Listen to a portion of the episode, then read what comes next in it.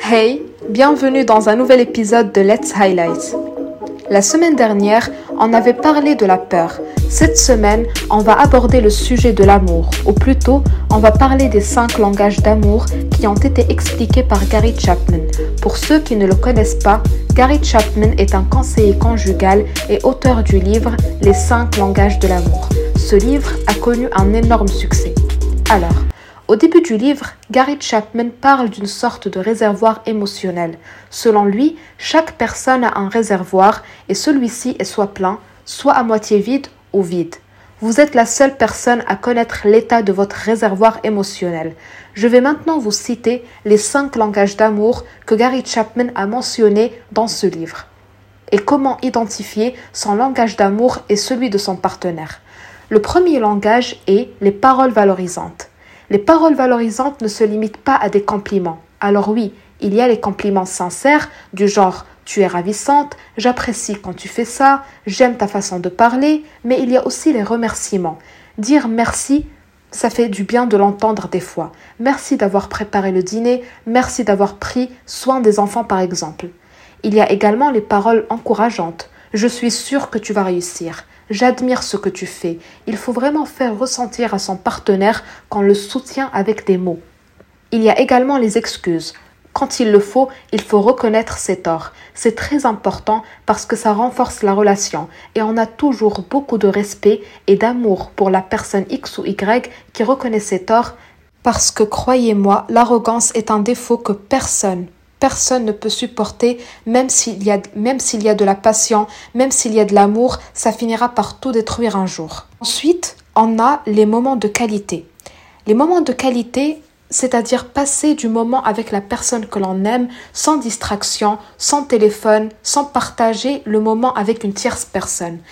Vraiment profiter de ce moment à deux pour parler, échanger, discuter ou vivre une expérience à deux. Ça peut être une activité qui vous plaît et qui plaît à votre partenaire. Le troisième langage est le langage des cadeaux. Offrir des cadeaux à son partenaire fait partie des cinq langages d'amour. Il n'est pas nécessaire d'offrir un cadeau cher et luxueux pour les personnes qui, euh, qui ont les, les cadeaux comme langage d'amour. Parce que pour eux, c'est vraiment le geste qui compte et pas le prix. Ça peut être quelque chose fait à la main par exemple. Ensuite, on a les services rendus. Ici, Gary Chapman explique que toutes les aides qui exigent de la réflexion, du temps, de l'énergie et de l'effort reflètent des expressions d'amour quand elles sont faites avec un esprit positif.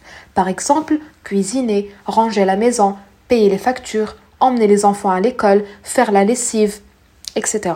Cinquième langage, c'est le contact physique. Attention, ce langage ne se limite pas aux relations sexuelles. Ça peut être des caresses, un bisou sur le front, la main sur les cheveux, des câlins, tout dépend de votre partenaire. C'est pour cette raison que la communication et l'observation sont deux facteurs primordiaux pour essayer de comprendre son partenaire. Maintenant, comment identifier les langages d'amour chez soi? Selon Gary Chapman, il faut se poser trois questions. La première question, Qu'est-ce qui me blesse dans ce que fait mon conjoint? Parce que les blessures sont souvent des indicateurs qui peuvent nous faire connaître notre langage d'amour. Deuxième question, qu'est-ce que je réclame le plus à mon conjoint? Est-ce que je lui reproche de ne pas m'offrir assez de cadeaux par exemple? Dans ce cas-là, mon langage d'amour est les cadeaux. Troisième question, comment j'exprime généralement mon amour? Est-ce que j'exprime mon amour plutôt avec des paroles ou avec des actes? Si par exemple vous êtes du genre à exprimer votre amour en rendant des services à votre partenaire, ça veut dire que votre langage d'amour est les services rendus. Maintenant, passons à comment définir le langage d'amour de son partenaire. Pour le définir, c'est à peu près la même chose. Il faut se poser les mêmes questions, mais Gary Chapman a proposé de jouer à un petit jeu en rapport avec le sujet, ensuite engager la discussion avec son partenaire, poser les questions pour connaître son langage d'amour. Le fait de connaître le langage de son partenaire va sans doute aider à remplir son réservoir émotionnel et donc ça va aider à rendre son partenaire heureux et épanoui. Donc si chacun fait des efforts pour l'autre, ça va résoudre beaucoup de problèmes dans la vie du couple et ça va les rapprocher. Mais à votre avis, Est-ce qu'il y a seulement cinq langages d'amour? C'est la question que je me suis posée à la fin du livre. Et j'aimerais avoir votre avis là-dessus. Donc n'hésitez pas à me répondre dans les sondages juste en bas. C'est fou comment un cadeau, un moment de qualité, un toucher, un compliment ou un service rendu peut traduire nos sentiments et faire passer un message, un message fort, voire même peut-être une déclaration d'amour. J'espère que vous avez aimé le sujet d'aujourd'hui. N'hésitez pas à répondre au sondage et à m'envoyer vos questions par mail ou DM sur Instagram.